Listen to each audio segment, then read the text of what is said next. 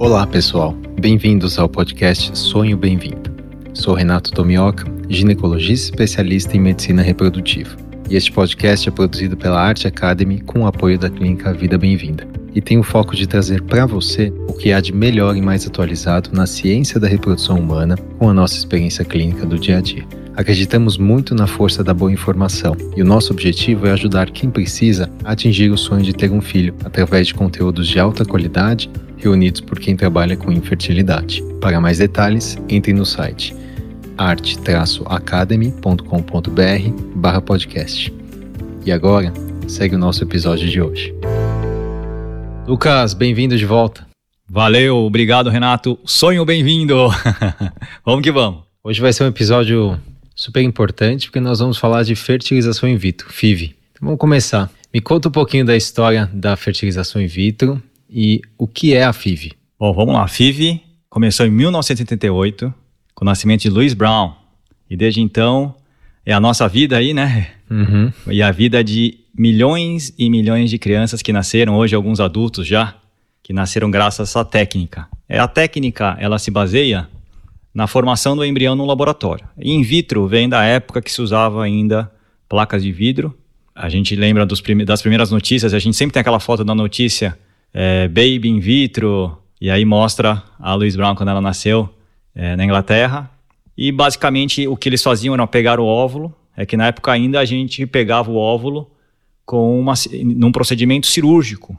Hoje a gente faz por, por um procedimento minimamente invasivo por via vaginal. Então, pegava o óvulo, se formava o embrião no laboratório, naturalmente, então você colocava o óvulo, espermatozoides ao redor, acontecia a entrada do espermatozoide dentro do óvulo, que é a fertilização, e esse embrião era transferido logo para o útero, e no caso o útero da, da mãe da Louise Brown. É, então a história começou com dois gênios, um deles vencedor do prêmio Nobel, o Robert Edwards e o Patrick Steptoe, ambos moradores da Inglaterra, né? É interessante que você pega o artigo original, foi publicado, era uma, um artigo bem resumido, né? Ele descreve o caso no Lancet, foi realmente em 1978 que está publicado o artigo, e ele descreve que ele transferiu o embrião no segundo, indo para o terceiro dia de vida, então seria o D2 hoje, era um embrião transferido a fresco, né? Uma, a mãe da Louise Brown tinha obstrução nas duas tubas, e essa foi a indicação de formar o embrião no laboratório, já que era impossível engravidar naturalmente. Hoje, lógico, a gente sabe que quem já fez FIV e está ouvindo, já sabe que existem blastocistos, existe biópsia embrionária, a gente vai falar um pouquinho disso daqui a pouco. Então, primeiro, para quem que é indicada a fertilização in vitro, Lucas? Você falou a indicação inicial, que era a obstrução tubária, quando há obstrução das duas tubas, antigamente chamada de trompas, não há o encontro do óvulo com o espermatozoide. E aí foi que foi feito o procedimento em laboratório. Depois a gente estendeu esse procedimento para fatores, alterações espermáticas, alterações masculinas importantes.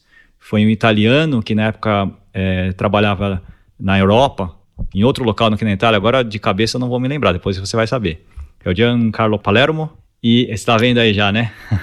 Uhum. e ele desenvolveu essa técnica que a gente chama de ICSI. É a foto típica, a mais clássica de todas quando a gente fala de FIV, eu acho que é na Bélgica, tá? É, se eu não me engano, ele trabalhava com o Paul Devroe. Exatamente, estava né? na Bélgica. E o artigo também foi publicado no não, Lancet. 92, eu não quero falar, né? eu não quero falar quando, onde foi, porque depois eu falo errado aí o, o país, mas eu, eu acho que é na Bélgica. Então, em 92, quando se desenvolveu a injeção intracitoplasmática de espermatozoide, quando a gente conseguiu colocar o espermatozoide dentro do óvulo, isso possibilitou o tratamento de homens com alterações espermáticas graves. Que veja, até 1992, esses homens eles, eles eram estéreis, esses casais inférteis e sem nenhuma perspectiva de conseguir engravidar. Olha só. E depois, hoje, a gente indica para baixa zero ovariana, a gente indica para, inclusive, para fatores uterinos em mulheres com mais idade. Então, a gente, hoje, a FIV, ela é muito indicada em diversos é, casos de infertilidade. E é interessante que, só um parênteses aqui, é Giampiero Palermo. Quase Não é Giancarlo? Né? Giampiero Palermo. E hoje ele é professor da Cornell, né, em Nova York. Aliás, é um, um cara super educado, super solícito, né, nos congressos. E é interessante que toda vez que a gente encontra no congresso, a gente fala: olha aquele lá que foi o criador da X. Ele virou é um uma figura. Legal. Uhum. Virou, uma, virou um mito ali, né, da reprodução humana. É interessante isso. É, existe uma disputa, né? Quem fez a primeira X, mas eu acho que o mais aceito é que foi realmente o Palermo.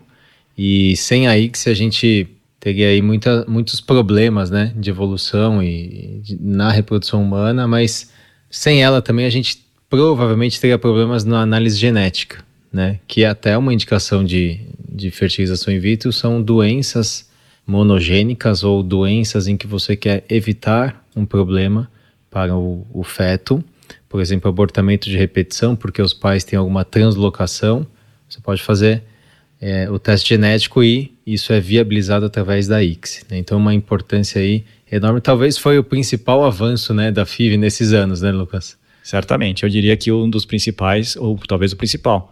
Né? Então, você imaginar que 30 a 40% dos casais que têm infertilidade é por fator masculino.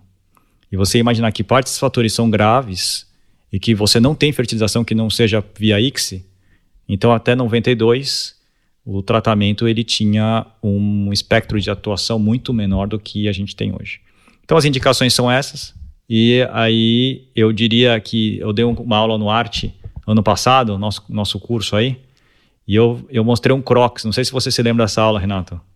Aí eu mostrei um crocs verde assim. Eu lembro. E porque hoje a gente a gente está muito vinculado à FIV. Hoje o médico que trabalha com reprodução humana está muito vinculado ao médico que faz fertilização in vitro. E eu mostrei um crocs e falei assim, mas você só faz isso.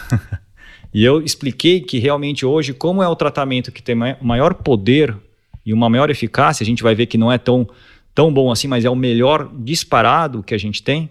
A gente tem uma ampla atuação, uma ampla indicação e você tem algumas situações que fogem essa indicação. Então, sim, a gente faz muita FIV, não é só isso que a gente faz, mas a gente tem que saber que é, uma, é hoje a nossa principal ferramenta. E aproveitando uma dúvida que é muito frequente, qual é a diferença entre fertilização in vitro e inseminação intrauterina ou inseminação artificial? Então, a inseminação intrauterina artificial basicamente é você, a mulher ovula ou sozinha ou com a ajuda de medicações e no lugar da relação sexual, o homem colhe o sêmen, esse sêmen ele é processado e esse sêmen processado é colocado dentro do útero da mulher.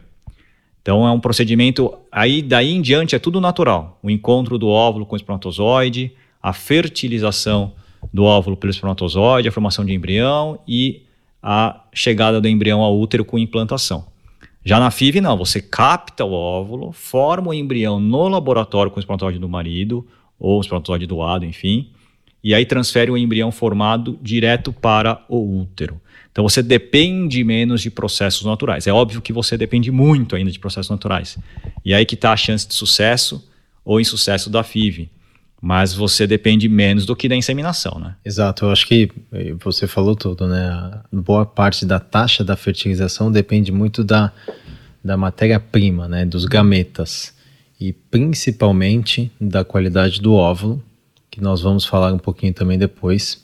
Mas eu queria que você já comentasse aqui, Lucas, quais são as etapas da FIV. A gente sabe que existe o preparo, a estimulação, e vamos, vamos entrar nesses detalhes. Eu queria que você revisasse as etapas e já mer vamos mergulhar em cada uma delas. Vamos que vamos. Então, assim, a primeira etapa é ter o óvulo. E quando eu falo o no singular, eu falo errado, porque o ideal é que a gente tenha mais de um óvulo. Se a gente tiver um óvulo por vez, como a gente tinha em 1978, a nossa taxa, taxa de gravidez vai ser menor do que 5%. Então, por isso que surgiu a hiperestimulação ovariana controlada, ou estimulação ovariana, que serve para, em vez de você ter um óvulo por mês, você conseguir ter mais óvulos. Então, esse é o objetivo simples. Para você ter mais. Daí, então, essa é a primeira etapa, a estimulação dos ovários. Eu diria que antes da estimulação dos ovários, existe o preparo do casal para essa estimulação, da mulher e do homem. Então tem o preparo, a gente pode falar melhor. Aí a estimulação dos ovários. Aí depois você vai fazer, a gente capta os óvulos. Vem toda a história do laboratório, formação de embrião, cultura desses embriões no laboratório, onde eles ficam ali sendo observados e se desenvolvendo até o estágio que a gente gosta muito hoje, que é de blastocisto, quinto ou sexto dia pós-coleta, e depois a gente transfere esse embrião. Na maioria das vezes hoje, Renato, a gente não transfere direto, a gente congela o embrião e transfere depois. Mas a sequência, para ficar mais lógica, seria essa: preparo para estimulação, estimulação, captação, laboratório e transferência do embrião. Excelente. Então vamos falar um pouco do preparo. Quais são hoje as, as táticas ou as vitaminas, os hormônios, a, os protocolos que podem ser feitos para as pacientes antes de começar as, as injeções? O objetivo que a gente tem que pensar é assim: o óvulo cresce dentro de estruturas chamadas de folículos. Os folículos eles ficam quiescentes, dormentes nos ovários por anos e anos, desde que eles são formados ainda na vida intrauterina, quando a mulher está na barriga da mãe dela. A partir de um certo momento, esses folículos começam a se desenvolver. Então, são estruturas que têm um óvulo dentro. Chega até o estágio que a gente chama de folículo antral. folículo antral é uma bolinha com líquido dentro e que tem o óvulo. Quanto mais folículos naquela mesma fase nós tivermos, melhor vai ser a resposta quando nós começarmos a dar a medicação que faz com que esses folículos cresçam. Então, a medicação que nós damos faz com que estes folículos que têm os óvulos cresçam. E quanto maior o número, melhor. Então, a primeira estratégia, Renato, é tentar melhorar a quantidade e a qualidade desses folículos. Eu diria que a qualidade, a gente usa hoje estratégias que se baseiam muito em, no estresse oxidativo, em vitaminas e suplementos, em vida, alimentação. Eu acho que a gente podia, você vai falar isso em outro tema, com, é, em, outra, em outro podcast, mas é importantíssimo isso. E para melhorar a quantidade de folículos, a gente varia de, de acordo com cada paciente. Tem pacientes que têm um monte, são aquelas que têm a síndrome dos ovários policísticos. Essas a gente não precisa fazer muita coisa, a gente tem a sorte de poder começar a estimulação tranquilamente. E as algumas outras pacientes a gente pode usar primogina, estradiol, ou a gente pode começar em outras fases do ciclo é, menstrual. Né? Excelente. Eu acho que vale é, ressaltar aqui, para quem vai fazer uma FIV ou já fez uma FIV, imagina que antes da gente dar ignição do motor, eu quero encher esse tanque. É lógico que boa parte desse tanque é a sua reserva de ovos. Então, a gente não consegue, lógico, mexer muito no número de ovos que vão aparecer no ovário, mas existem algumas ideias, né? Então, Vários estudos mostram que androgênios, testosterona, DHEA e algumas moléculas, algumas medicações que aumentam a testosterona dentro do ovário pode melhorar a foliculogênese ou até o aparecimento de novos folículos e isso traria mais óvulos no final da estimulação. Então, é interessante investir um pouquinho no preparo né, dos ovários antes de começar a estimulação, talvez até nesse momento que a gente está, a gente está gravando esse, esse podcast aqui em maio, nesse momento de pandemia, que pode ser um momento interessante começar um preparo. Tem alguns estudos até mostrando que o hormônio do crescimento pode ajudar nessa, nesse aparecimento de folículos e até na resposta e talvez na qualidade dos ovos. Então, a gente olha com muito carinho, né, Lucas, essa, esse preparo ovariano. Para aí sim, quando você der a ignição com os medicamentos, com a estimulação, você ter o melhor possível, é, a melhor potência possível aí desse motor. Acho que você está você tá numa fase Ayrton Senna aí. Eu estou numa fase Fórmula 1. Fórmula 1. Não tem corrida então, agora, só, só o então Hamilton. Vamos, a gente só escuta falar do Hamilton. Meu. Vamos dar então a largada aqui na estimulação variana.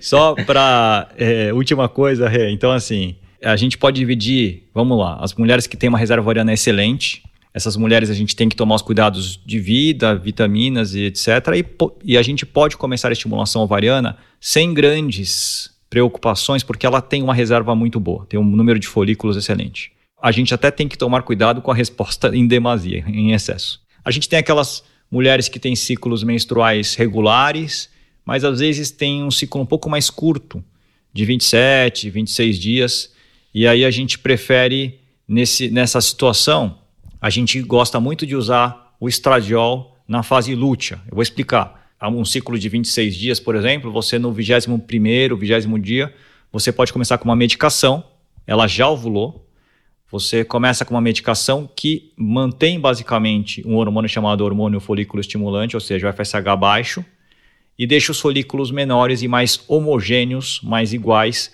para quando a mulher menstruar ela estar preparada para a estimulação dos ovários. Então essa é uma boa estratégia. E aquelas mulheres que têm baixa reserva, poucos folículos, antimileriano baixo, a gente pode usar androgênios ou seus derivados, é, ou seus, como o DHEA, né?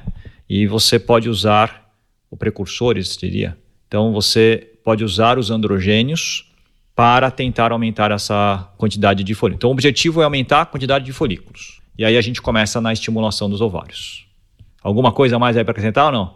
Perfeito. Eu acho que a estimulação, eu queria que você falasse qual é a filosofia, a estratégia básica da estimulação na FIV, qual a diferença dela em relação à estimulação, à indução da ovulação tradicional, para quem vai né, fazer relação sexual programada ou até inseminação artificial, e quais são os medicamentos que a gente usa.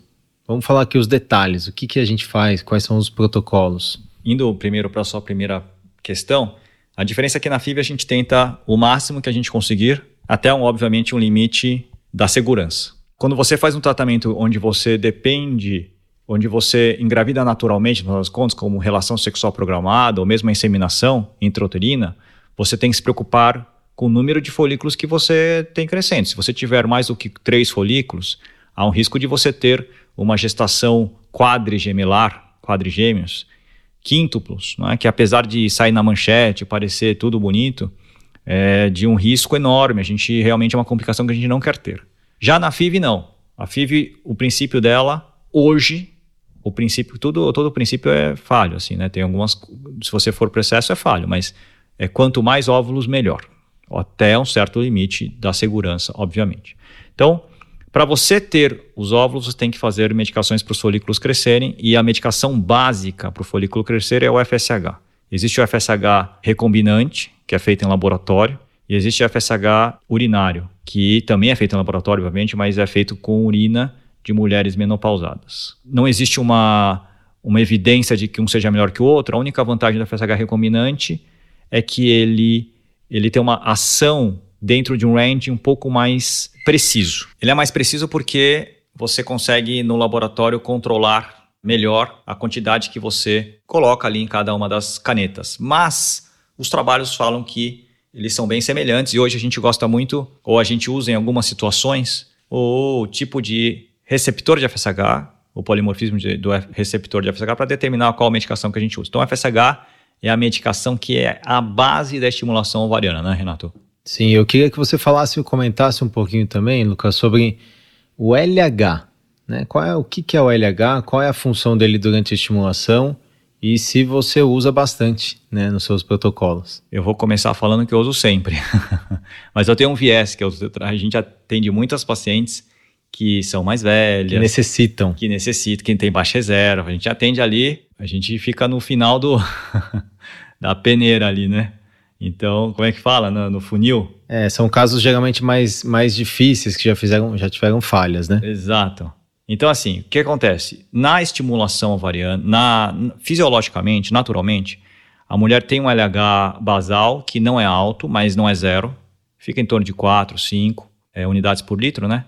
Ela começa com o FSH sobe e o LH vai subir apenas antes da ovulação. É a subida do LH que determina a ovulação alguns dias depois, 48 horas depois mais ou menos no tratamento de reprodução humana, antigamente a gente só usava o FSH. Então, por muitos anos, a gente usava muito o FSH apenas, porque o LH só sobe mais para frente, então ele não é importante para a foliculogênese. Só que surgiram, primeiro, evidências fisiológicas que o LH era assim importante, porque ele atuava no folículo, ajudando o seu crescimento, como adjuvante até. E depois surgiram evidências clínicas. O que, que é isso? Trabalhos mostrando o melhor da, do resultado do tratamento se você utilizava o LH, principalmente para mulheres com maior idade ou mulheres com menor reserva de óvulos. Então a gente usa bastante o LH e a gente antigamente a gente usava só no final da estimulação, hoje a gente usa a estimulação inteira. A gente também tem o LH urinar, é recombinante, existe o LH urinário que não é exatamente igual ao LH, mas tem uma ação igual ao LH. Então eu diria que o FSH é o ator principal e o LH, o coadjuvante, que é muito importante, a gente sempre usa. Então, essas são as são as medicações que a gente utiliza muito para o folículo crescer. Então vamos lá, vamos imaginar que a, a paciente vai começar a fertilização in vitro. Normalmente ela começa na menstruação, né? em geral a gente faz um ultrassom no segundo ou terceiro dia, ou até pode ser feita a estimulação na fase lútea, como você falou, né? pós-ovulação, por volta do 18º ao 21º dia do ciclo, dependendo, claro, do, do intervalo de ciclos, né? E ela vai fazer ultrassom, a gente faz uma contagem de folículos antrais, determina se aquela contagem está compatível com o basal, que já foi avaliado, e se os folículos estão homogêneos, que entra em congruência com a ideia do preparo que você falou, de usar o estradiol na fase lútea. E aí você começa essa, essas medicações. O que, que, você usa, Lucas, na prática de, de, de exame, de é, dados clínicos para escolher qual medicamento seria melhor para aquela paciente? Ou seja, qual protocolo você define de acordo com, com o casal? Olha, eu entendo que como a medicação, ela, a medicação recombinante, ela tem um perfil de ação um pouco mais estreito e um pouco mais preciso, eu sempre dou preferência hoje para as medicações recombinantes. Então, boa parte das minhas estimulações eu uso medicação recombinante. Quando o casal tem uma resposta diferente do que nós imaginamos, e não são todos os casais, é uma minoria dos casais, a gente pode fazer um teste, que é o teste do polimorfismo do FSH, para determinar qual que é a melhor medicação para aquele casal. Parece que é uma panaceia, falando, por que, que você não faz para todo mundo? Primeiro porque é um teste novo e não tão bem validado. Então você pode fazer um teste, às vezes, se você fizer isso para todo mundo, você provavelmente vai errar bastante também. Então, como não é uma, um teste assim que é super, hoje, super é, consensual. Depois, porque você tem uma boa resposta, uma resposta condizente numa boa parte das pacientes. Né? Então, a gente, eu hoje começo muito com medicação, eu gosto muito de medicação recombinante. Eu não sei se você, você também, né? Eu conheço você bem. Eu gosto. E em relação à dose? Ah, em relação à dose, a gente leva em consideração o peso da paciente e o número de folículos. Eu não gosto de extremos, não gosto de dose muito baixa, mas eu gosto menos ainda de dose muito alta. Então, dose muito alta para gente, ou seja, acima de 300 unidades, eu uso muito raramente. Eu acredito que vai piorar, às vezes, a resposta, que não ajuda. A gente tem um número de receptores de FSH no folículo, quando você satura aquilo, não adianta você dar mais medicação, não vai atuar aquelas que você já deu. Então, eu geralmente a dose que a gente, é, pensando numa paciente de 50 e poucos quilos, né, e com 10, 15 folículos no ovário, a gente trabalha com uma dose que fica em torno de 225 unidades de FSH por dia, numa relação FSH-LH de 3 para 1 ou 2 para 1. Eu gosto mais da relação 3 para 1. Ou seja, se você usar 300 unidades de FSH, você usaria em torno de mais ou menos 150, né? Que é o, o geralmente as, as canetas, por exemplo, do Pergoveris, que é uma medicação que tem FSH recombinante com LH recombinante, é de 2 para 1. Perfeito. Tradicionalmente é a, é a proporção que a gente usa, né? Você pode mesclar com a atividade LH do, da menotropina, que é o menopur, é uma das que a gente usa também. Mas esse detalhe é importante porque a gente sempre tenta buscar a fisiologia, né, Lucas? Ah, pensando na o que faria mais sentido para o ovário receber ali, né? Então, o motor é o, o, a gasolina aí voltando, então a gasolina é o FSH e o LH eu acho que é ah, o hoje na no negócio do o carro. LH é a octanagem, sabe quando você bota a octanagem uhum. e dá pode responder melhor mesmo. E a gente gosta muito de começar já com LH, dado que existem trabalhos mostrando que a resposta tende a ser melhor em alguns subgrupos de pacientes, já com LH desde o começo. E usar doses exageradas, acima de 300 unidades, não vale a pena para os médicos, né, estudantes, biomédicos que estão assistindo aqui, estão ouvindo aqui, melhor dizendo. A gente vai se acostumando, né? E é tem vários estudos mostrando que 450 unidades não aumenta o número de óvulos, 600 unidades não aumenta o número de ovos e é, é desperdiçar dinheiro. Vamos falar então um pouquinho, Lucas. A, a estratégia é, é, diferente da estimulação na, no coito e na inseminação, porque aqui a gente quer estimular os ovários, quer estimular os folículos, fazê-los crescer, mas eu não posso perder esses ovos. Então a gente usa uma segunda medicação, uma segunda classe de medicamentos que são os antagonistas ou os análogos do GNRH, e o que a gente mais usa é o antagonista. Qual é a ação dessa medicação, quando que ela entra e até quando ela vai? A estimulação, é isso aí, a estimulação tem três etapas. A primeira etapa é fazer o folículo crescer, a segunda etapa é não deixar ele romper e a terceira etapa é fazer ele amadurecer. Quando o folículo chega mais ou menos com 14, 15, 16 milímetros, ele produz uma coisa chamada estradiol, é o hormônio feminino. O estradiol, a partir de um certo nível, ele começa a estimular a hipófise da mulher, é uma glândula que fica ali no sistema nervoso central, a produzir um hormônio chamado LH, que eu falei do LH que faz ovular. Fisiologicamente falando, se você começar a dar remédio, começa a dar remédio, o folículo começa a crescer, em algum momento vai ter o pico do LH e a mulher vai ovular. Então você tem que bloquear isso, você bloqueia a hipófise. E hoje uma das estratégias é você dando uma medicação que atua ali, bloqueando a secreção de LH. A gente chama de antagonista do GNRH, tem duas medicações, orgalutran e cetrotide, no mercado hoje. Então, essa é uma das opções. A outra opção é você usar um anticoncepcional, por exemplo. Anticoncepcional, sim, você pode usar a progesterona, por exemplo, progestagênio, que tem um efeito de bloquear a secreção do LH impulso. Então, também você pode fazer isso. Hoje a gente tem usado bastante. Então, são todas estratégias para evitar com que aconteça a ovulação prematura. E a estratégia tradicional, né, que começou lá na década de 90, a estratégia de usar o agonista do GNRH, que, que é um análogo do GNRH, e, e é uma molécula um pouquinho diferente do antagonista desses que você falou. Ele bloqueia também a hipófise, mas ele demora um pouquinho mais para bloquear. Então, se usa o protocolo do agonista longo, ele é feito com o início do agonista, que são injeções subcutâneas, aplicadas geralmente todo dia, lá na fase lútea, ou seja, 18º, 21º dia do ciclo menstrual, aí menstrua, usa durante umas duas semanas e aí começa a estimulação ovariana. Então, a gente praticamente já não usa mais, né, Luquinhas, esse, esse protocolo, porque é um protocolo que demanda mais medicamento, demanda mais injeção, mais picadas, é um protocolo que pode ter uma boa eficácia, mas é um protocolo que tem mais risco. E eu queria que você comentasse desse risco de síndrome é, de hiperestimulação ovariana. Exatamente. A gente não usa mais. Eu acho que faz mais de dois anos que eu não uso mais essa. É, usei, acho que há dois anos. Então, só para explicar uma coisa, gente, o que, que esse tal de agonista do GNRH? Fiquei pensando que as pessoas podem não saber o que, que é isso, né?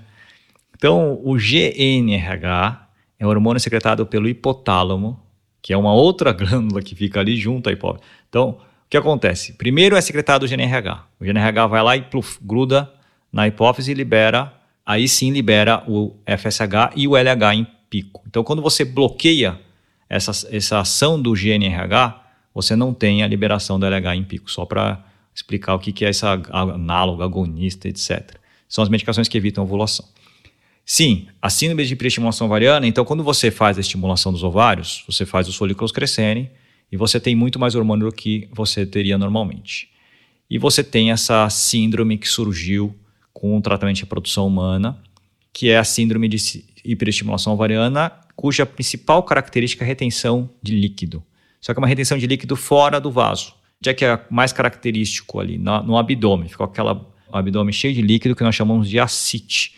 Isso atrapalha a respiração, isso atrapalha a circulação, a ação do funcionamento renal, hepático, isso aumenta o risco de trombose. Então, vai ter uma série de questões ali que surgem da síndrome de hiperestimulação ovariana. Por sorte, a síndrome de hiperestimulação ovariana tem um gatilho.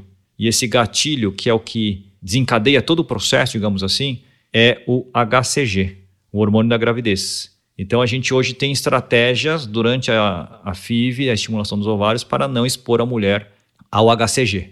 É, e uma das estratégias é não usar essa medicação para fazer aquela terceira etapa que eu falei da estimulação, que é a maturação final dos folículos, e não transferir embrião para que não aconteça a gravidez e a secreção de HCG, que seria natural. Muito bom. Então, é um quadro grave, né? Antigamente as pessoas internavam em UTI, era um medo, lembra? Quando a gente até quando a gente começou, já ainda tinha muito isso. Hoje, graças a Deus, é a síndrome de hiperestimulação ovariana para quem está começando a fazer reprodução humana, quem está saindo da residência, aprendendo, é algo que provavelmente vai ver muito mais em livro, em descrição e ouvindo os mais antigos falarem, né? Cara, é, cara, nossa. E assim, graças a Deus, poucas pessoas vão ter contato com isso. E a gente hoje fala muito em é, clínica livre de síndrome de hiperestimação ovariana, né? Livre de SHO.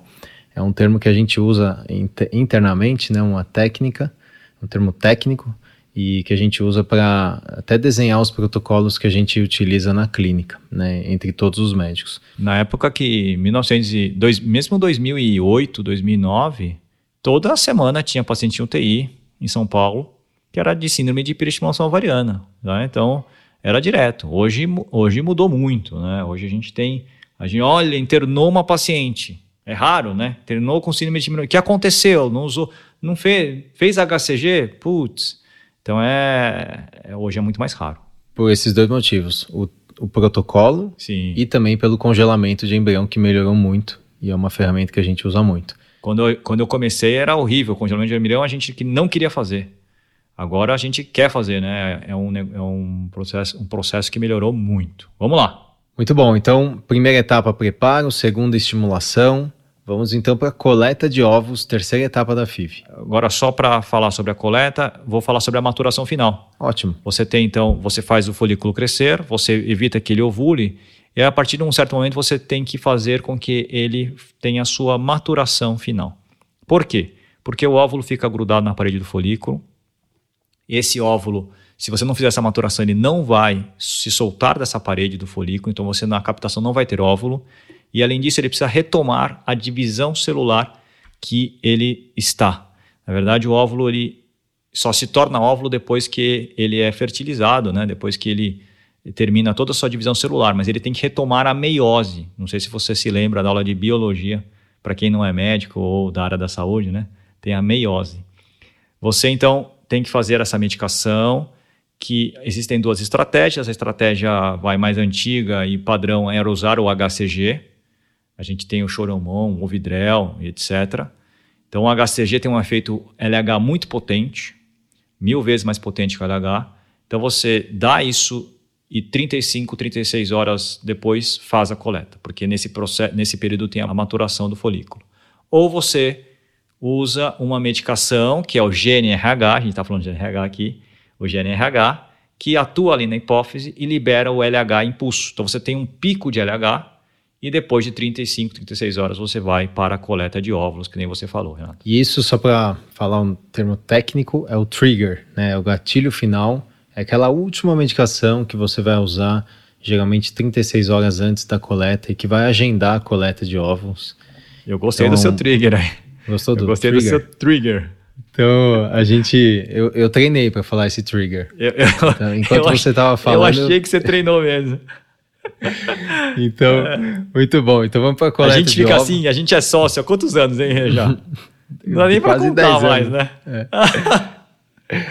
Ai, a, gente vai, a gente vai se divertindo na vida e assim a gente vai crescendo, a gente vai trabalhando muito sério.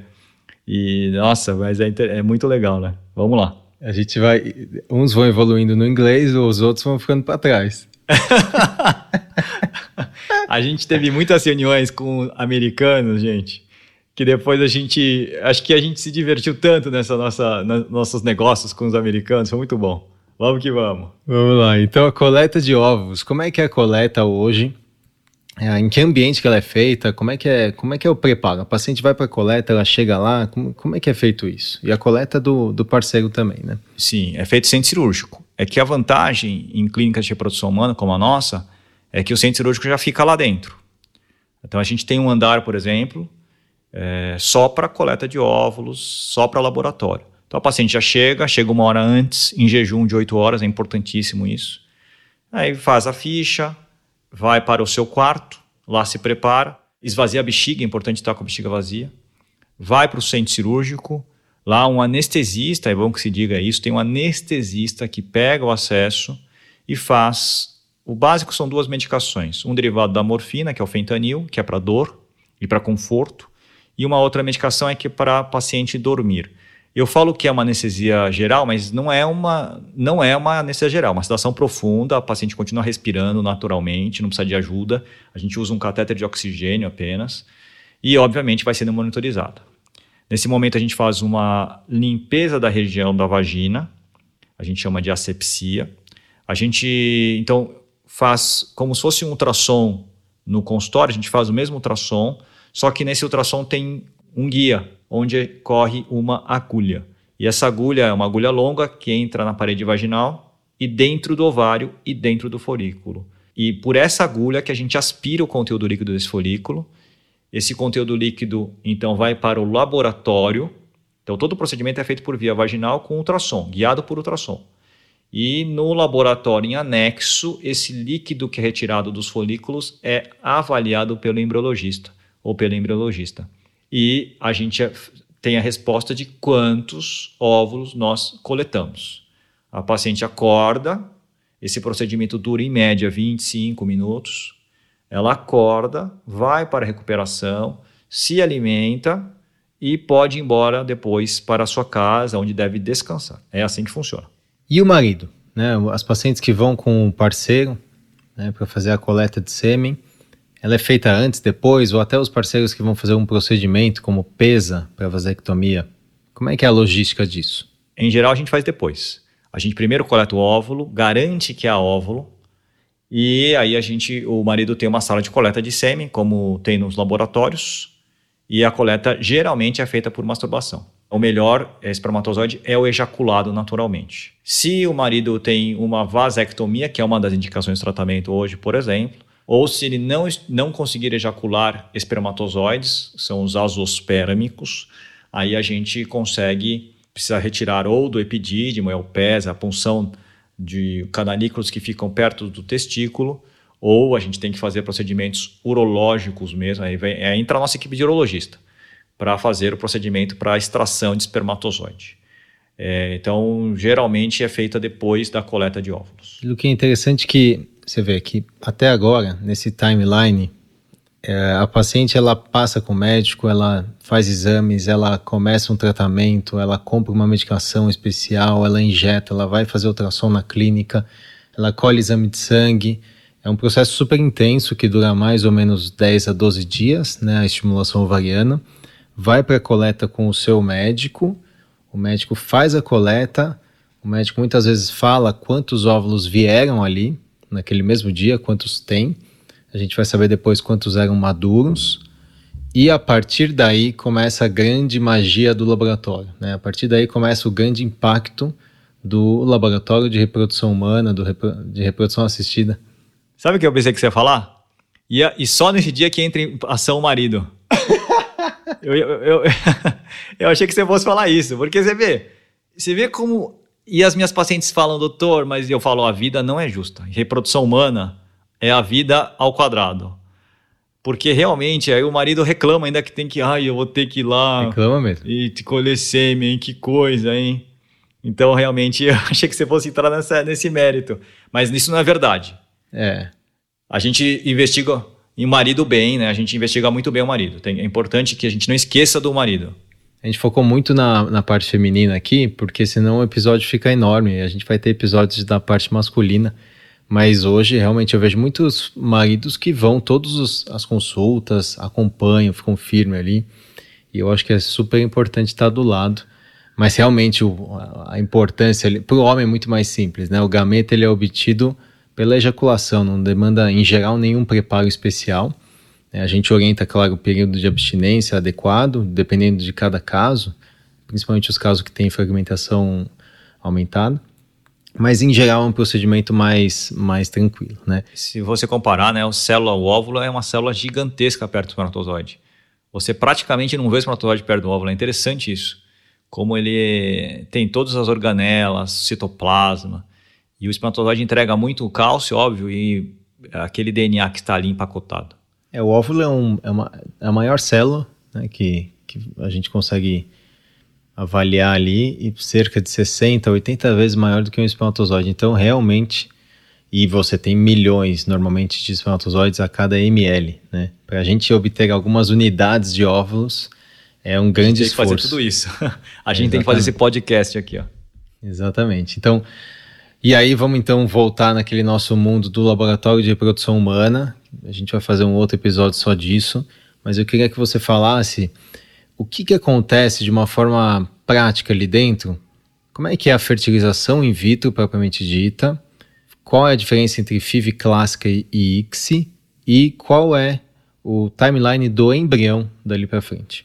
Então, no laboratório chegam os óvulos e os espermatozoides. E aí a gente tem que fazer essa acontecer essa fertilização.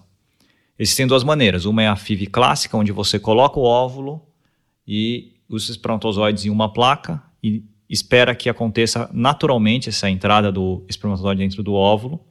E existe a injeção intracitoplasmática de espermatozoide, onde você pega um espermatozoide dentro de uma agulha e coloca esse espermatozoide dentro do óvulo. Cada um dos óvulos, um espermatozoide. Então, hoje, a maioria dos tratamentos no Brasil é feita através da injeção intracitoplasmática de espermatozoide, a ICSI, porque é o método que nos traz uma taxa de fertilização mais constante e melhor. A gente tem aí uma expectativa de 70% a 80% de fertilização. Então, dos óvulos que são coletados, cerca de 70% a 80% são maduros.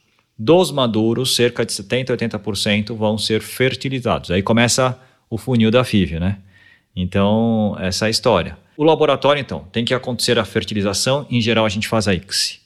E aí depois é um, é um o que nós temos que dar é um meio adequado e constante. Então a função do laboratório hoje é controlar qualidade, manter tudo estável. Essa é a função do laboratório.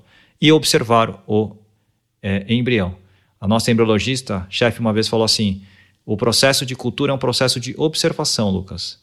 E eu adorei essa frase dela, porque você não deve fazer nada por eles. Você deve deixá-los num ambiente perfeito e observar o desenvolvimento daqueles embriões, a divisão celular. E essa observação é feita hoje por cerca de 5 a 6 dias. Ele começa no primeiro dia com, a gente chama, dois pronúcleos, né? um que vem do homem e um que tem o material genético da mulher. No segundo dia, ele deve ter por cerca de quatro células, mas a gente geralmente não avalia o embrião. No terceiro dia, a gente tem cerca de oito células, o embrião tem oito células. No quarto dia, esse embrião já tem já é uma mórula, que é um conjunto compacto de células, e no quinto sexto dia ele vai virar um blastocisto com mais de 100 células. Aí já tem uma especialização, tem uma cavidade com líquido, tem uma região externa que é mais fina e tem uma região que vai gerar o bebê, que é a massa celular interna. E uma coisa que é interessante, Lucas, eu acho que é importante para quem vai passar ou já passou por alguma FIV e está ouvindo, às vezes na primeira FIV é difícil de entender que a gente sempre fica falando ali na consulta em ter mais óvulos, em buscar ter mais e mais óvulos, né? E uma frase que não é infrequente é a seguinte: ah, mas eu só vou precisar de um óvulo para ter um bebê, né? Me explica um pouquinho né, a, história do funil da FIV, né, que foi até um conceito que, que você falou há alguns bons anos, a gente publicou isso no nosso livro e depois, de uma certa forma, ficou viralizou aí, né? Eu acho que o funil é bem legal porque é uma, é uma visão bem prática de todo mundo entender como o processo reprodutivo é ineficiente por natureza e como o tratamento de fertilização in vitro, tratar um problema que já é ineficiente, ele também, né, a natureza da FIV não é transformar todo o óvulo num bom embrião. Né? A gente não tem essa capacidade. E aí a frase, acho que da Mari, é uma frase excelente mesmo de falar que a gente tem que prover é, o melhor ambiente possível para esse embrião crescer. Então, o que, que, é o funil da FIV? Então, obviamente, todos nós aqui e quem está nos escutando veio de apenas um óvulo com apenas um espermatozoide. Então, isso é fato. Se a gente, a gente se a gente tivesse um mecanismo perfeito, a gente precisaria de um óvulo só. A gente teria com um óvulo um embrião e a gravidez. Isso acontece todos os dias no planeta Terra. Só que quando a gente fala em tratamento de reprodução assistida, a gente está falando de um casal que tem infertilidade ou que tem alguma questão reprodutiva ali que precisa tratar. E aí a gente é, sabe que se você tiver um óvulo só no começo, o seu resultado ele é um resultado ruim. Ou porque o casal é infértil, ou porque a gente trabalha com situações fora do normal, a gente trabalha com laboratório, não com corpo humano por melhor que seja o laboratório, não é o que existe há milhões de anos aí sendo dos mamíferos, né? O mamífero, tem 150 milhões de anos, então não é igual esse desenvolvimento todo. Uma situação artificial, né? Exato, é uma situação artificial. Então, Resultado, quando você tem poucos óvulos, ele é ruim, e isso a gente aprendeu em 1978. E desde então, o que melhorou na FIV muito foi, obviamente, o laboratório, mas a, a estimulação. Por isso que a gente fez esse conceito gráfico, que foi o funil. Quando eu comecei a desenhar na, nas consultas o funil, foi para mostrar graficamente que para a gente chegar ali num bom embrião para transferir, que tem uma chance de 60% de gravidez, de ter o bebê, a gente precisa ter um número um pouco maior de embriões em terceiro dia e precisa ter um número um pouco maior de embriões em primeiro dia, que é o fertilizado, e você vai precisar ter mais óvulos, e aí você vai pensar no número de folículos. Então você tem essa redução. E a redução ela vai variar de cada pessoa. É, vai variar de pessoa para pessoa. É óbvio que se você pegar, você tem uma expectativa. Ah, uma paciente de 30 anos, tudo normal, fator tubário. Você espera que seja uma, tem um aproveitamento muito bom. Há uma paciente de 42 anos, com baixa reserva, então você já imagina que o aproveitamento, essa, esse funil, vai ser mais estreito ali embaixo e a chance de gravidez é menor. Então por isso que a gente fala nesse conceito numérico aí, viu? E o funil existe justamente porque as taxas de cada etapa, então você pega lá no topo do funil, número de folículos, no segunda camada, o número de óvulos que são coletados. Na terceira, o número de ovos maduros, o número de embriões fertilizados no D1, D2, D3 até o blastocisto. E você pode pegar esses blastocistos e analisar e ver quais são geneticamente normais, ou até melhor dizendo, cromossomicamente normais, euploides, e aqueles que têm alterações, e desses quais vão de fato engravidar, e das gestações quais vão evoluir, não vão abortar e vai nascer um bebê. Então, o nosso objetivo, eu sempre falo em consulta, né, Lucas? O nosso objetivo é, é o único, que é ter um bebê nascido saudável. Dependendo da situação, até formar uma família, né, com mais de um bebê, não necessariamente ao mesmo tempo, né, evitar gestações gemelares. E para isso a gente tem que fazer essa engenharia reversa e pensar nas taxas de cada etapa aí. Você já falou a taxa de maturidade, a taxa de fertilização, a taxa de blastulação. Me comenta um pouquinho, eu acho que a gente não falou das taxas de clivagem e blastulação e taxas de aneuploidia. É, 70% dos óvulos viram embriões, né, fertilizados no primeiro dia. A gente pode imaginar, e aí eu gosto muito de pensar, que mais ou menos desses 70% dos embriões de primeiro dia, 80%, 70 a 80% vão virar embriões em terceiro dia. Vamos pensar em números, vai, Renato? Acho que fica mais fácil. 10 óvulos maduros. 10 óvulos maduros, você tem 7 a 8 embriões formados em primeiro dia, e desses 70% vão chegar em terceiro dia. então, 5 ou 6. Já estou falando em 5 ou 6. Vamos ser otimistas, vamos, vamos falar 5, que aí fica um número mais fácil de trabalhar. Destes embriões que chegam em terceiro dia, mais ou menos 70% vão chegar em blastocisto que a gente está falando aí, então. Talvez uns três embriões. Três ou quatro embriões. Três embriões. Então veja que com 10 óvulos maduros a gente chegou em três blastocistos. Um outro, uma outra maneira mais prática da gente pensar, e a gente tem esse indicador no nosso laboratório, é um KPI que a gente usa, é que mais ou menos metade dos embriões formados em primeiro dia, ou seja, embriões fertilizados, vão chegar em blasto. Então você tem lá 10 óvulos maduros, formaram-se 7 embriões, 3,5, não existe 3,5, então é 3 ou 4 embriões formados em blastocisto. Eu gosto muito dessa, desse 50% aí. E daí você tem uma outra queda que a gente faz hoje muita biópsia, mas não, não é obrigatório, mas vamos usar a biópsia. Aos 38, 39 anos de idade, mais ou menos 50% dos embriões, 50% dos embriões formados vão ser alterados e 50% vão ser normais. Então, nesse caso, se fosse uma mulher de 38, 39 anos de idade, a gente teria três embriões formados e a gente esperaria um e meio, então um ou dois embriões geneticamente aptos para serem transferidos. E aí a gente transferindo esses embriões, a gente tem 60 a 70% de sucesso na transferência. Vamos falar 60%. Então veja que quanto mais óvulos você vai ter lá em cima, maior a chance de você ter o bebê. Excelente. Então, vou só abrir um parênteses. Posso abrir um parênteses aqui? Claro. Então, ver a história da minifiv. Isso começou Aí até com um, um, um como é que fala, um conterrâneo nosso do Japão, um gênio da reprodução humana que faleceu já. Osamu Kato. Esse aí foi um grande gênio, né? E ele desenvolveu um protocolo que, na verdade, não era a intenção dele ter a mini FIV, nada, mas ele desenvolveu um protocolo para ter óvulo, mais simples. E formar embrião, congelar e transferir depois. Então, esse foi o protocolo do Osamu, Osamu Kato, da Kato Ladies Clinic, em Tóquio, se eu não me engano. E aí veio a história da mini FIV, que é uma, uma FIV que você usa menos remédio, você tem menos óvulo e você teria algumas indicações principais, são aquelas mulheres que têm menos folículos. Então, mulheres que têm menos folículos não precisam ter um monte de. Não adianta dar tanto remédio que não vai ter muita resposta, isso é verdade. Então você faria uma estimulação ovariana diferente, teria menos óvulos mesmo, e esses óvulos seriam melhores, porque como eles seriam mais naturais, não teriam sofrido a hiperestimulação ovariana, eles seriam melhores. E aí que a história é complicada, porque as evidências que nós temos hoje em estudos de embriões formados com mini-FIV versus FIV clássica mostra uma qualidade igual do óvulo, quer seja na mini-FIV, quer seja na FIV clássica. Então, a gente mantém a nossa posição de que atualmente, quanto mais óvulos você tiver, maior a chance de gravidez. Se o óvulo tem a mesma qualidade, quanto mais é melhor. É isso. Vou até fazer um, um parêntese científico aqui, Lucas, que a, além dessa evidência da mini-FIV, que é um protocolo que a gente até usa para alguns pacientes que têm usa. ultra baixa reserva, com essa filosofia de para que usar tanta medicação?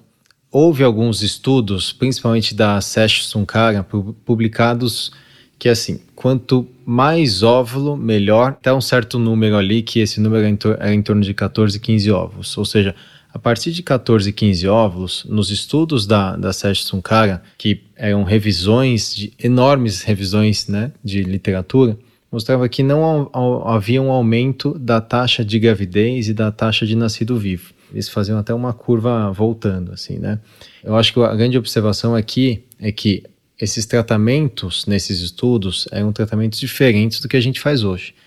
Tratamentos que visavam a transferência a fresco, ou seja, se eu vou fazer a transferência a fresco de uma paciente que teve 20 ovos versus 15, provavelmente a diferença de gravidez ela é não existe. Mas para paciente que vai congelar embriões, que hoje é a maioria, quanto mais óvulo, melhor. Então, eu sei porque às vezes tem gente que se apega muito a esses estudos, né, que não são tão antigos assim, mas fala, poxa, mas não tem história de que acima de 15 ovos não, não ajuda?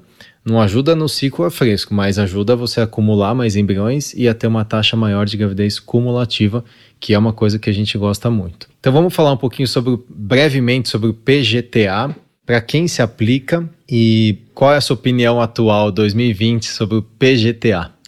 É, a gente vai trabalhando né, e o nosso público vai demandando algumas coisas e a gente também vai mudando um pouco. Né? Hoje a maioria das minhas pacientes faz biópsia de embrião. O PGTA, obviamente, não tem só prós e, obviamente, não tem só contras. Eu sempre falo que se fosse um procedimento que só tivesse vantagem, a gente não estaria discutindo o procedimento, a gente estaria fazendo em todo mundo. Vamos só comentar o que é o PGTA, porque eu, perdão, acabei não comentando. É verdade, né? PGTA é uma sigla para teste genético pré-implantacional para detecção de aneuploidias, é o A. E é um teste genético do embrião, que é feito através de uma biópsia e uma análise no laboratório de genética. Então, desculpa interromper o raciocínio aí. É isso. A gente vê se aquele embrião, cada uma das células daquele embrião tem os 46 livros, 46 cromossomos, que é uma condição sine qua non para uma gravidez é, saudável. Então, para um bebê que nasce. Obviamente, não é você saber tudo que está escrito naqueles livros. A gente não consegue fazer um sequenciamento em massa assim do embrião. Mas a gente sabe se aquele embrião tem os 46 cromossomos. Então, eu sempre falo, voltando aí, que se fosse um procedimento só com um prós, a gente faria para todo mundo, não teria contra, não teria desvantagem. Mas, obviamente, é uma, uma balança entre riscos e benefícios. O benefício óbvio da biópsia é você estudar aquele embrião e selecioná-lo geneticamente. Então, hoje mesmo, Renato, recebi uma paciente que teve sete embriões biopsiados e apenas um embrião euploide. Na verdade, eu tive duas pacientes hoje que eu recebi o resultado de biópsia. E a outra também teve cinco embriões biopsiados e apenas um euploide. Qual que é o benefício para essas pacientes? Selecionar. Que a gente vai transferir direto o embrião que tem maior chance. Não vai ficar transferindo sete embriões até a gente conseguir a gravidez. Isso é importante, é tempo. Tempo que você ganha. São sete meses versus um mês. Né? É muito tempo isso. Então, a, a questão da seleção, você ganha tempo e você reduz risco. Risco de abortamento, a maior parte dos abortamentos hoje são por alteração genética, e risco de nascimento com alteração. Obviamente, a gente está falando muito de síndrome de Down, que é a trissomia do 21, mas também é síndrome de Turner, que é a monossomia do X, né? mais raramente Edwards e Patal. Né? Então, essas as vantagens. Você ganha tempo, você tem um tratamento mais assertivo, mais preciso, você aumenta a eficiência desse tratamento e, ao mesmo tempo, você controla riscos. E a biópsia tem duas desvantagens, ou duas coisas para que fazem a gente pensar. Uma delas é o erro. O erro causado muito pelo mosaicismo. O que, que é isso? O embrião tem cerca de 100 a 200 células quando ele chega em blastocisto. Você retira cinco células desse embrião que são as células externas dele, que vão gerar a placenta, não é as que vão gerar o bebê. Então, ao você retirar essas cinco células, em algumas situações o embrião é composto de células diferentes. Exatamente, isso existe. Você tira as células e, elas são alteradas e o bebê, propriamente dito, ele é normal. Então você não transfere o embrião que teria chance de gravidez. E você também pode fazer o contrário, transferir um embrião que tem ali é, na sua região externa os 46 cromossomos, mas o bebê não tem. Então, isso acontece em 4 a 10% das vezes. Eu gosto muito de um trabalho que fala 4%. Esse é o risco. E o outro problema é que você manipula o embrião. Então, se você tivesse uma, um mecanismo de saber se aquele embrião é perfeito ou não, ou normal ou não, sem manipulá-lo, seria, obviamente, é, melhor, mas a gente não tem. Então, essa, esse procedimento de manipular o embrião, ele pode, ele mexe na região externa, não é no bebê, fique claro isso, nenhum trabalho mostrou risco para o bebê, mas ele pode influenciar na capacidade daquele embrião de grudar no útero, de implantar. Pouco, muito pouco hoje a gente acredita, mas que pode, isso pode acontecer sim. Então tem essas vantagens e essas desvantagens e, e para cada casal a gente tem que conversar e chegar juntos a uma conclusão. Vale a pena fazer ou não vale? É, e a análise genética evoluiu muito. A gente viveu essa, essa evolução e essa incorporação na prática clínica, né, Lucas? E hoje se fala até em, em PGTA não invasivo, né, que seria obter é, DNA livre ali na, no meio de cultura, enquanto o embrião vai, vai crescendo, mas até tive uma conversa com a Márcia Ribold, da Genomics aqui Brasil, acho que foi, foi em março, no comecinho ali da pandemia do Covid-19 e a gente conversou, fez uma live sobre isso e ela falou que realmente ainda a acurácia do exame não é tão boa quanto o PGTA, a biópsia, e ela não vê, pelo menos em curto prazo, a substituição da técnica. Né? Então ela acha que o, a, o diagnóstico deve ser feito ainda com o PGTA invasivo, a biópsia. E quero aproveitar aqui e emendar uma pergunta que é... Posso só falar sobre não invasivo? Claro porque esse não invasivo já me perguntaram. Teve clínica que falou, que faz e não sei o quê. Então, realmente é um, uma esperança para a gente o não invasivo. Como eu disse, mexer no embrião não é uma coisa simples, tem que ter uma expertise enorme. A gente tem um, um grupo de embriologistas que é expert nisso, mas obviamente isso não é fácil de manter. Também um laboratório é fácil. Então, o não invasivo é uma esperança, mas hoje a taxa de erro do não invasivo fica em torno de 15% a 30%. A gente quer falar 15%, mas tem trabalho que fala 30%.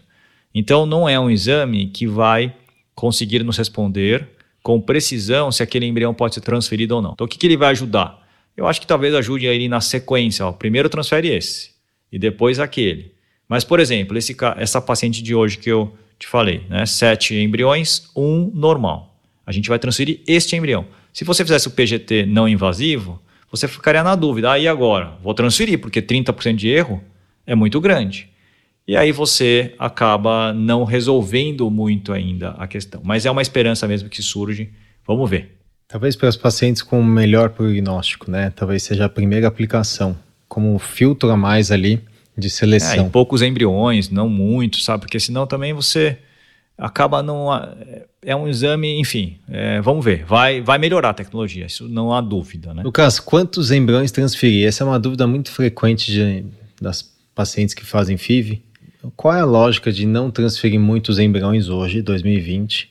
E quais são os riscos né, de transferir vários embriões? Você já falou, qual, vamos pensar assim, quais são as vantagens e desvantagens de transferir muitos embriões? Então, a, o paradigma da FIV, até alguns anos atrás, era transferir mais do que um embrião. Então, a gente formava embriões, ia até terceiro dia com eles, e aí transferia no mínimo dois. Então, no mínimo eram dois, né, Renato? A gente viveu isso. Nós vivemos essa fase. Tinha que transferir no mínimo dois embriões, às vezes três e quem sabe quatro em pacientes com mais de 40 anos de idade, 40 anos ou mais. A questão de transferir mais embrião é você ter mais chance por tentativa. Então, cada vez que você transfere mais embriões, naquela transferência você tem uma chance de gravidez maior. Isso acontece de fato. Só que o que, que acontece? Você tem algumas questões envolvidas. Uma delas é o risco de você ter, por exemplo, quando você transfere dois embriões, você ter gemelar, às vezes trigemelar, exatamente, gente. O embrião que a gente transfere pode se dividir em dois lá dentro do útero também. Quadrigemelar, porque você transfere três, pode ter quatro, ou quatro, pode ter os. Então você começa primeiro com esse risco de gestações múltiplas, que para a gente é sim um risco. A gente adora receber visita de gêmeos, fotinhos, é bonito. E é mesmo, mas é, é, trabalhoso e há um risco anterior a esse, que é da do prematuridade, que a gente realmente tem que evitar. Então, esse é o risco. E a outra questão que surgiu com essa história toda é que imunologicamente não é o mais interessante. Então, quando você transfere muitos embriões para um útero, você está expondo aquele útero a uma quantidade maior de DNA que não é igual ao da mulher.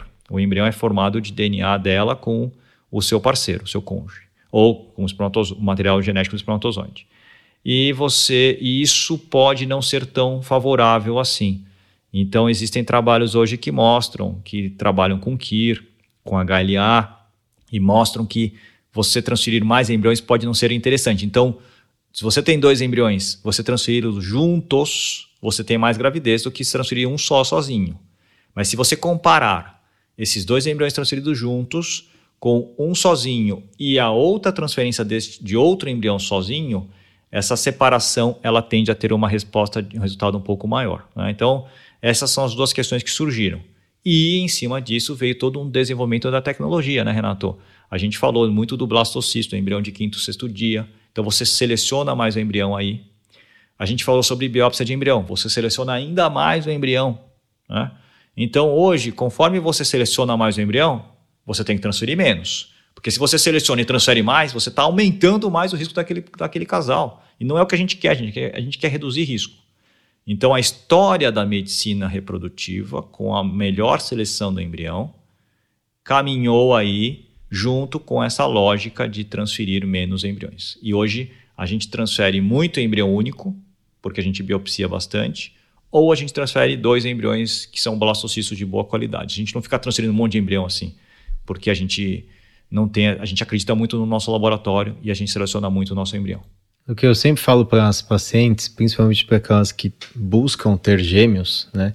Eu sempre falo que, primeiro, que eu tenho irmão gêmeo, então, assim, eu, graças a Deus foi tudo bem. Foi, é, realmente é maravilhoso ter um irmão gêmeo, não tenho nem o que falar em relação a isso, mas eu acho que tem que buscar sempre a, o que é fisiológico, né? Então, para a espécie humana, que, a gente gosta é de você, Alexandre. A gente gosta muito de você, Alexandre. Você está me ouvindo.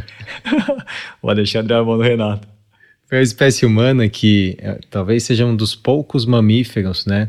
Que as gestações são é, únicas, né? O fisiológico é ter uma gestação única. Você não vê muitas mulheres tendo gêmeos direto. É raro, né? E agora você vê vários outros mamíferos, você vê cão, você vê gato, você vê vários tendo vários filhotinhos de uma vez só. E isso sim é fisiológico para aquela espécie, mas para a nossa, geralmente carrega riscos, como você falou. Então, quando a gente faz um tratamento, a gente tem que pensar: poxa, será que isso é o ideal para mim, para o meu corpo, para a minha fisiologia? Tirar um pouquinho da, da ideia social, né, que vem, né, essa, essa, vamos dizer assim, essa alegria, esse sorriso que é todo mundo, quando você fala de gêmeos, vem um sorriso espontâneo. É verdade. Mas pensar na fisiologia e no risco para aquela paciente, eu acho que algumas pacientes podem sim, eh, sim transferir dois embriões, com, sabendo dos riscos, mas algumas a gente sugere fortemente não transferir mais de um, né? principalmente aquelas que têm úteros com alguma cicatriz, que já fez alguma miomectomia ou que já teve algumas cesáreas, né, Lucas? Aí a gente contraindica, né? A gente contraindica, exatamente. E isso vale até na hora de congelar os embriões, né? Que o, a gente pensa muito em congelar individualmente nas palhetas. Muito bom. Então, falando de congelamento, hoje, qual é o modelo, né, Luquinhas, da, em relação a congelar ou não congelar, transferir a fresco? Quando, quando que a paciente pode pensar em transferir a fresco o seu embrião e quando que ela deveria congelar, ou pelo menos considerar o congelamento? Então, hoje, o paradigma, por incrível que pareça, é congelar o embrião. Né? Então, olha, veja a história. A gente forma o embrião, então a gente faz todo aquele processo de estimulação dos ovários, capta os óvulos, forma o embrião, tem o embrião ali no laboratório pronto para ser transferido, mas a gente prefere congelar. Por quê? Porque a gente observou duas questões. Uma delas a gente falou antes que é o risco da síndrome de hiperestimulação ovariana. Uma síndrome que acontece com devido à ação do HCG, hormônio da gravidez. Então, se aquela paciente engravida e ela teve 20 óvulos e engravidou, o HCG dela pode desencadear um quadro grave de internação e risco de vida. Então, para evitar a síndrome, a gente hoje congela embrião em mulheres que respondem bem. E o segundo motivo é que a estimulação dos ovários, apesar de trazer uma melhora da resposta e uma melhor taxa de gravidez, ela aumenta muito os níveis hormonais. E o útero não está ou não foi formado para trabalhar com níveis hormonais tão altos. E você tem uma redução da taxa de gravidez ou uma alteração no desenvolvimento daquela gravidez, inclusive com é, questões de placentação, tamanho do bebê ao nascer, peso, restrição, de crescimento fetal. Né? Então, existe uma série de questões ali. Então, hoje, o que a gente tem que pensar é quais são as poucas situações que a gente pode transferir embrião a fresco. Mudou o paradigma. E quais seriam essas? É aquela mulher que, um, não quer fazer biópsia de embrião. Se for fazer biópsia, tem que congelar. Dois, tem uma resposta ovariana que é baixa ou no máximo moderada, porque mais do que isso também tem que congelar. E que o nível de estradiol não sobe muito e o nível de progesterona não fica acima de 1 ou 1,2 nanogramas por ml no dia da última medicação para fazer a coleta de óvulos. Então são essas as condições que a gente tem. Não é, como eu já falei, por exemplo, meu público. Cada um tem o seu o perfil, né, de de pacientes. Quem atende no interior de São Paulo, interior do Brasil, capitais. Eu, a gente atende São Paulo, né? Então, o meu público faz muita biópsia, porque são mulheres mais velhas, que já tentaram antes não conseguiram, é, enfim. Então, já congela por aí. A gente tem que fazer estimulações ovarianas sucessivas para ter embrião. A gente, às vezes, usa medicações que impedem a transferência a fresco. Então, nesse cenário a gente acaba congelando bastante, tá? Então é sempre uma balança entre o risco do congelamento e descongelamento, que não é zero, mas é um procedimento hoje que é muito, muito bom. Então é esse risco versus o risco da transferência a fresco. E a gente fica balança, nessa balança que geralmente pesa para congelar. É, e a, a, taxa estimada de perda, né? as pacientes perguntam qual é a taxa de perda. Para blastocisto, é, num bom laboratório, uma boa técnica de vitrificação, em torno de 1%, 1, 2%, né, num bom laboratório.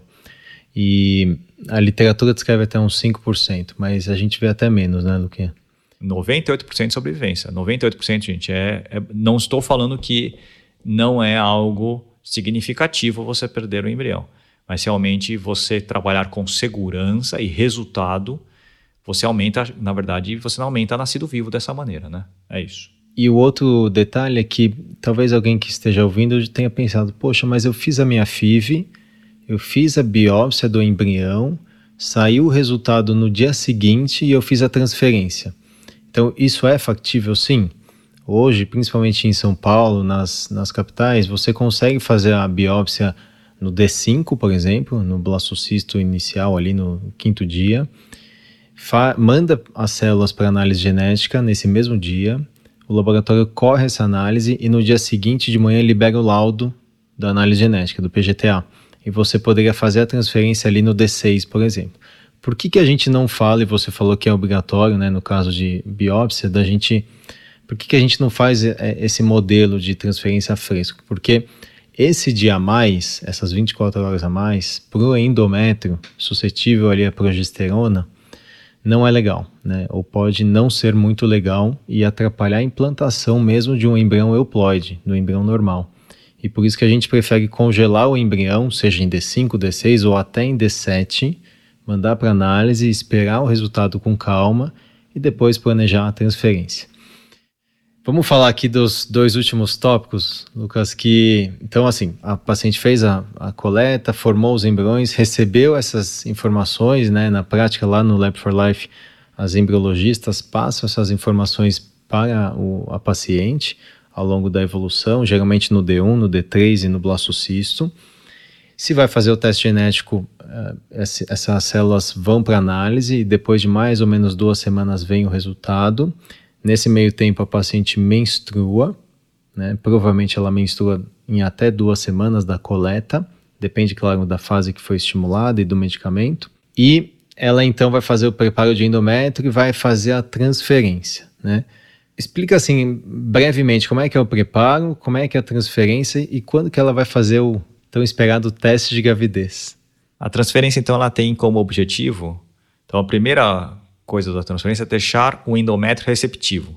Você estava falando um exemplo de janela de implantação. Então você tem que deixar aquele endométrio receptivo ao embrião, que isso não acontece no mês inteiro. Tem um período específico ali de alguns algumas horas, não são três horas, mas a gente fala que mais ou menos 24 horas.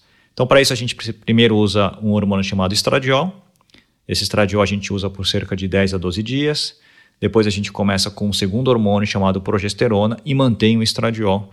A gente usa a progesterona por mais cinco dias se for um embrião em blastocisto. E então nós descongelamos o embrião e transferimos para o útero. É um procedimento simples, é, obviamente bem delicado, feito com um catéter flexível e que nós fazemos com a mulher acordada. Não precisa de anestesia. A gente nem gosta, a gente gosta de ter a percepção da dor, se houver, para a gente sentir, é, falar, olha, então vou espera um pouquinho, espera um pouco para o embrião vir para o seu útero, até acontecer a adaptação catéter. Então, isso é muito raro, mas a gente gosta dessa, desse feedback. Então, a gente transfere com o catéter delicado para o útero, a mulher fica no laboratório mais alguns minutos, 15, 20 minutos, e depois volta para casa. Cerca de nove dias depois da transferência de um blastocisto, nós fazemos o teste de gravidez. Se for o embrião em D3, a gente faz o teste 11 dias depois, em média. O teste de gravidez no sangue. Ah, mas eu quero fazer no, na urina. Pode, mas nós gostamos do sangue. Nós fazemos o exame de sangue. É isso. Bem resumidamente, né? Achei que foi excelente. Agora, e para finalizar, duas coisas rápidas. Quais são os riscos da FIV? Quer falar um pouquinho sobre os riscos, é, os principais né, riscos aí, você já falou da, da síndrome e da hiperestimulação ovariana, mas fala um pouquinho do risco relacionado à coleta mesmo. Vamos lá. Então tem riscos de curto prazo e longo prazo. riscos de curto prazo é aqueles que estão, são os que acontecem durante a FIV. Então, a síndrome de hiperestimulação ovariana, eventualmente aumentam os níveis hormonais, então a gente tem que ficar de olho, olho nos fatores trombóticos. Então, se houver risco de trombose maior, a gente acaba contemplando isso durante o tratamento. E os riscos da coleta de óvulos, que o principal risco é sangramento. A gente entra com uma agulha, como eu falei, por via vaginal dentro do ovário. Aí depois você tira essa agulha, você não está vendo o ovário, a gente não está vendo dentro da cavidade, não é uma cirurgia. Então você tem esse risco de sangramento, é raro, mas acontece. Né? É raríssimo. A gente conta nos dedos de uma mão a vida bem-vinda inteira, a história da vida bem-vinda inteira, quantos situações nós tivemos, mas acontece. Então é um, algo que a gente tem que se preocupar. O risco é menor do que 1%, só para vocês saberem. É menor do que 1%. Os outros riscos são muito, muito mais raros. Infecção, raríssimo, eu nunca, nunca vi. Nós não tivemos, acho, na vida bem-vinda. Já vi acontecer em, em, outros lugares, ah, funcionei um endometrioma, então aí aumenta um pouco o risco, tá? Então, e torção do ovário, isso pode acontecer. O ovário aumenta de tamanho, então, depois ou antes da coleta, ele pode sofrer uma torção, como se fosse uma bexiga cheia da água. A bexiga vazia ela não vai girar sobre o próprio eixo, mas uma bexiga cheia de água ela começa a girar sobre o próprio eixo. E aí isso pode atrapalhar a vascularização dos ovários e resultar em bastante dor. Então, esses são os riscos de curto prazo. Os de longo prazo são os vinculados aos hormônios e à estimulação. Então, dos riscos que a gente pensou ou, pen, ou pensa é o risco de câncer, câncer hormônio dependente, mama, ovário, endométrio. Né? Até o momento, e é bom que se diga, até o momento, todos os trabalhos ou os trabalhos maiores que surgiram sobre o assunto não mostraram aumento de risco. E não mostraram aumento de risco também em mulheres que faziam isso sucessivamente, naquelas né? que usavam mais hormônios, fizeram por mais tempo. Então, os riscos de longo prazo, hoje, eles são teóricos, não são riscos que foram demonstrados na prática. Por sorte, não são riscos que foram demonstrados na prática, é isso. E por fim, quais. Vamos falar um pouquinho de, de mercado aqui, Lucas, de custos. Né? As pacientes sabem que, e até hoje, a FIV é um tratamento caro, que tem vários, vários custos aí, desde estimulação, a parte médica, a parte dos medicamentos, a parte do laboratório, agora análise genética e depois até testes dos, do endométrio, né? Qual é a média de custo para o paciente estar nos ouvindo aqui? Tem paciente e profissionais do Brasil inteiro é, que a gente trabalha aqui em São Paulo, o que, que o paciente tem que se preparar em relação ao custo para fazer uma fertilização in vitro, é, desde a coleta até a transferência? Geralmente nessa pergunta eu sempre falo, não, mas a minha equipe vai te explicar. Renato fala assim, a minha equipe vai te ah, falar. Vamos, a gente não consegue chamar a equipe hoje. Não, dá para chamar a minha equipe aqui? Bom, é a seguinte, brincadeiras à parte, realmente é um tratamento que tem um custo, isso é sabido. Esse custo ele vai desde o custo de medicação, que é, são caras. Né? Hoje, em medicação, o casal deve gastar em torno de 6 a, 8, 6 a 9 mil reais no tratamento, né? em medicação.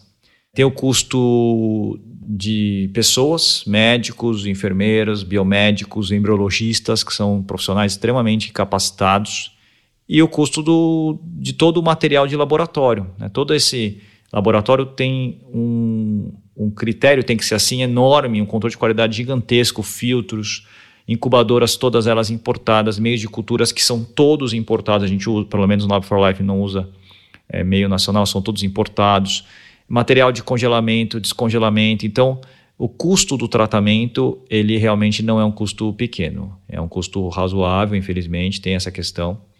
Hoje, em São Paulo, existem serviços de menor custo, é bom que se diga isso, né?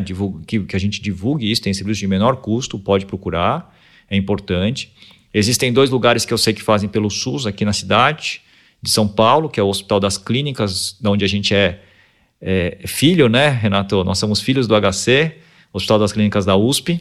Nós somos filhos de Arnaldo. Nós somos filhos de Arnaldo, nós somos da USP ali. Nós passamos, o Renato passou pelo CRH também eu cuidava da segunda-feira, eu era chefe da segunda-feira, até hoje me lembro. Tem o HC e tem o Pérola Byton. Então é importante que a gente fale isso aqui. O HC e o Pérola Byton em São Paulo fazem pelo SUS, 100% SUS. É, obviamente existe uma fila, existe uma lista, é complicado, existem critérios, mas é há esperança ali, tá? E o custo fica em torno aí, vai, vamos dar um range razoável, numa clínica de menor custo, 15 mil, para uma clínica de maior custo, 25, 30 mil reais. Então esse fica, fica ali um valor do tratamento como um todo. É, aí cada clínica tem o seu custo, não, acho que não vai, a gente não precisa entrar nesse mérito. Excelente, acho que a gente conseguiu aí cobrir pelo menos a parte macro da FIV. Vamos ter outros episódios falando é, sobre cada etapa em detalhes, né, as nuances aí.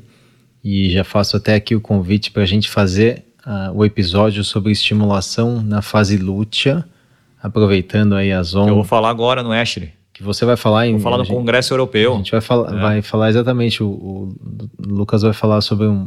Ele vai apresentar no Congresso Europeu de Reprodução Humana, que é o maior congresso de reprodução humana que a gente tem. E esse ano seria na Dinamarca, em Copenhagen. E gostou do sotaque? Puxa, poderia estar lá, hein? Poderia para lá em julho. Você tá de brincadeira aqui assim. Eu nem, eu nem, nem me apeguei a isso, sabia? Falei, ah. Ia ser em Copenhague. Ia, e ia agora vai ser um congresso online, né? E, e, você vai apresentar o, o, trabalho oral sobre estimulação na fase lútea que a gente fez, né? Sim. Na Vida Bem-vinda nesses últimos anos. É um trabalho da Vida Bem-vinda. A gente vai conversar sobre isso certamente em um novo episódio. Já faço convite. Já está aceito. Pensa se você vai aceitar. Oba, já aceitou. e... Já tá aceito. Excelente, mas acho que foi muito bom. Tivemos aí vários, vários insights. Agradeço mais uma vez. Sabe o que eu queria falar só? Claro. É importante a gente ficar falando aqui de blastocisto, de biópsia, da FIV, né? Mas é, é do, do tipo da de técnica, remédio que né? a gente gosta, da técnica. Mas é importante, e é verdade isso, que todos os caminhos levam a Roma, né? Então, é, quantas gestações a gente não teve ou não viu de, com outras estratégias? Então, o que nós estamos falando aqui, gente, a gente, a gente não é pegado a nenhum protocolo, a gente não faz a mesma coisa sempre, a gente não é. A gente gosta de ter é, caminhos para a gente andar. E as pessoas têm que ter esses caminhos. Então, tem outras clínicas que pensam de outro jeito, que não está errado existem vários caminhos para a gente caminhar, isso que é importante. É, eu acho que você, você resumiu bem, de uma forma bem interessante aí. Eu, e até lembrei de um caso, né, um caso de uma paciente super querida de fora de São Paulo, e ela veio para. Quando ela veio na primeira consulta, ela até me trouxe um café. Ela nem me conhecia, ela me trouxe o café porque ela me conhecia pelo Instagram. Ela sabia que eu gostava de café, ela me trouxe o café. É bom o café? Excelente, já foi, já tomei faz tempo. Uma delícia. E aí ela veio e depois foi, fez FIV em outra clínica aqui em São Paulo. Não teve, teve sucesso lá, ela congelou o embrião, euploide. Depois ela veio fazer com, comigo é, mais duas FIVs, mas nesse meio tempo a gente operou a endometriose dela. Inclusive você estava na cirurgia e teve os seus embriões congelados, seus euploides, vários embriões. A gente conseguiu em duas estimulações vários embriões. E olha como é que é a história. Você falou dos caminhos que levam a Roma, né? O objetivo aqui, esse episódio foi falar de FIV, mas o objetivo da FIV é, de novo, ter o bebê ou a família saudável, né? A, Com a certeza. família constituída através dessa técnica, que é uma técnica super potente, é a que a gente mais usa porque geralmente é a melhor. Mas nessa história de postergar a transferência, porque como ela não mora em São Paulo e ela é super atarefada, trabalha bastante, tinha mês que ela não conseguia vir, tinha mês que tal, e nessa história entrou a, a pandemia e ela engravidou espontaneamente.